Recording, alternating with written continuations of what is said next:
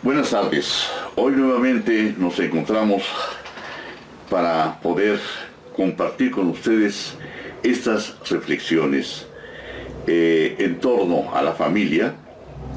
Hoy viernes 14 de abril de 2023. En el episodio pasado, que fue el primero de esta séptima época, abordamos la estructura de la familia moderna de un sector, el sector que le llamo citadino, relativo a los profesionistas que integran una familia. Es decir, estimo que nuestra sociedad mexicana está sectorizada en dos grandes conjuntos, el de las ciudades y el de la llamada zona rural, específicamente la zona eh, del campo. Ahora bien, dentro de estos dos grandes sectores existen subconjuntos, los que serán tratados seguramente mucho mejor por eh, especialistas en sociología. Por mi parte, solo eh, abordo el conjunto urbano y del conjunto urbano el sector de profesionistas que integran la familia, como lo dije al principio de, de esta plática. Hoy quiero hablar de los problemas que presentan esta especie de familias. En mi criterio, la mayoría de estos matrimonios o de estos uniones familiares, para ser más genérico, presentan lo que yo considero una desatención a sus hijos. Eh, así lo llamo porque, pues recuerden que yo soy de una generación o de dos generaciones anteriores y percibo las cosas de acuerdo pues a lo que a lo que yo viví, de acuerdo a mi entorno, de acuerdo a mis costumbres. Con esto quiero decir que no lo que yo diga sea cierto, simplemente lo pongo sobre la mesa para ser analizado y que nos sirva de reflexión. Creo desde luego que esto ya existía. Es decir, suponiendo que eh, no estaba tan generalizado como ahora. ¿Por qué? Porque las circunstancias eran totalmente diferentes. Normalmente en mi tiempo eh, había un proveedor que era el hombre y eh, la que se encargaba de reinar en la casa pues era la mujer, era la madre, era la que eh, atendía todos los quehaceres del hogar y pues toda la atención prácticamente la recibíamos los hijos. Bueno, entonces pienso yo que hay desatención, obviamente, si ya hay hijos. Es decir, suponiendo que existiera un solo hijo, este pues va a sufrir, repito, lo que yo considero desatención por parte de los padres. Eh, eh, dada la situación económica, no quisiera entrar a esto, pero es necesario, pues hablar de profesionistas implica que los dos trabajan, implican que los dos tienen una buena remuneración, si no muy buena, es buena remuneración eh, comparada con otros sectores. Y esto les permite pues eh, contratar personas que puedan ayudar en la casa para los quehaceres y para la atención del hijo o de los hijos. Eh, llámese, como decíamos, nana, llámese, eh, qué sé yo, gente que va a ayudar y que va a tener ese cuidado para con los descendientes. Esta generación a que me refiero se inicia más o menos a finales del siglo pasado. En la última década comienza esto que podríamos llamar moda, por llamarlo de alguna forma, y se acentúa ya, pienso yo, en la primera década de este nuevo milenio, lo que significa que ya eh, se comienzan a percibir en estos años estas modas o el resultado de estas modas o llamémosle de nuevos estilos de vida. Los descendientes de estas parejas cuyas edades ahora fluctúan entre los 16 y los 28 años, poco más, poco menos, manifiestan una conducta que ellos mismos denominan más liberal. Tienen un pensamiento, digo yo, de subjetivismo y de relativismo.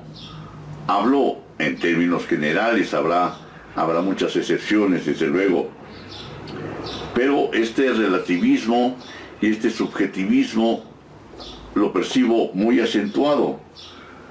No niego que desde los 70 del siglo pasado ya comenzaba a permear ese manifiesto pensamiento en la sociedad de las grandes ciudades, pero no era tan generalizado ni tan acentuado.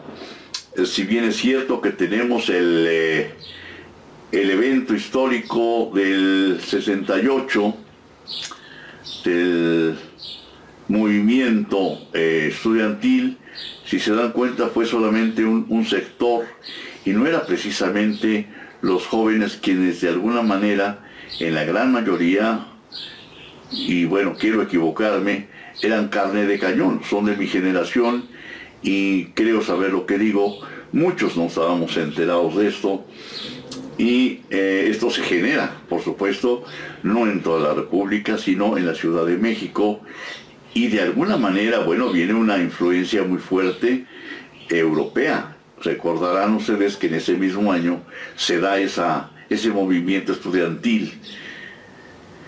Ah, vamos, así se presenta porque es la que se manda, pero atrás de ese movimiento estudiantil hay muchos intereses o había muchos intereses creados, como hasta la fecha. Me refiero a ese movimiento de París, Francia, y esto pues viene a repercutir en México.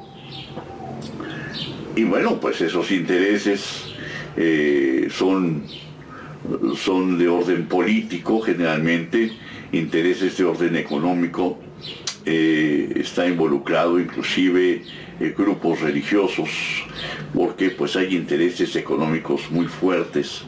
Recordemos que en el caso de México, pues todas las iglesias, cuando menos católicas, envían buena cantidad al Vaticano, eh, por un lado. Por otra parte, en ese tiempo estaba un gobierno que pues eh, parece ser que algún grupo lo quería destituir.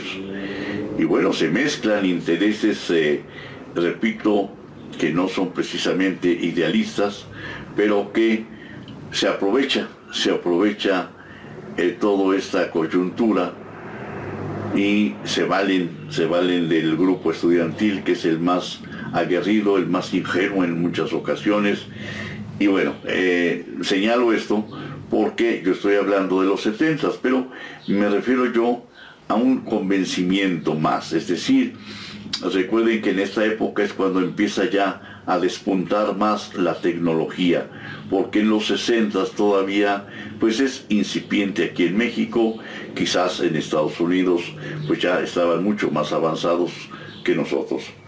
Bueno, entonces, eh, quiero decir que solo eh, esa, esa acentuación en aquellos tiempos era de palabra y los excesos que se realizaban en esas épocas, me refiero a los 70, eh, pues se ocultaban y se, veía que la gente se avergonzaba, eh, por ejemplo, las familias llegaban a ocultar que sus hijas eh, estuvieran embarazadas o llegaban a ocultar que este, el hijo fuera no fuera de matrimonio, ellos llegaban a adoptar al hijo y lo veían como hermano, entonces eh, la mamá veía como hermano al hijo y bueno, era, era todavía un cambio que se estaba generando. Ahora creo que no. Me refiero a la actualidad, a ese producto de esa nueva generación. Se tiene un pensamiento distinto. Ese pensamiento no solamente existe, sino que se lleva a la práctica. Esto puede constatarse con la percepción legislativa actual, la cual pues llega en la primera década de este milenio, de este siglo. Me refiero a los famosos llamados eh, divorcios express, a los divorcios en el Estado de México que les mal llamaron incausados, porque recuerden que pues todo tiene una causa, pero aquí tal vez quisieron referirse a que ya no es necesario invocar ninguna causal de divorcio en las cuales, si se dan cuenta, solamente se requiere de la voluntad de uno de los cónyuges para que se proceda a la, a la separación, a la ruptura de ese, de ese contrato, de ese matrimonio. Y la pregunta que ponemos para rematar esta participación es, ¿y qué con los hijos? Me refiero a la última generación de descendientes. Me refiero a los que están en las edades actualmente entre los 8 y 15 años. Digo edad más, edad menos, ¿no? Los cuales, ¿qué pensamiento tienen? Eh, podríamos decir que son más liberales, porque si para sus padres el pensamiento y la práctica es subjetiva, y hay un individualismo y un relativismo. ¿Qué piensan ellos? ¿Existe para ellos lo bueno y lo malo? Es decir, ¿existe el bien y el mal? ¿Existe acaso un código de ética? ¿Tienen idea de lo que es ética? ¿Tendrán idea de lo que es la axiología? En otro terreno, ¿creerán en la existencia de Dios? creerán en los evangelios, o bien todo es relativo. Lo que es bueno para uno no es tan bueno para otro o simplemente es malo.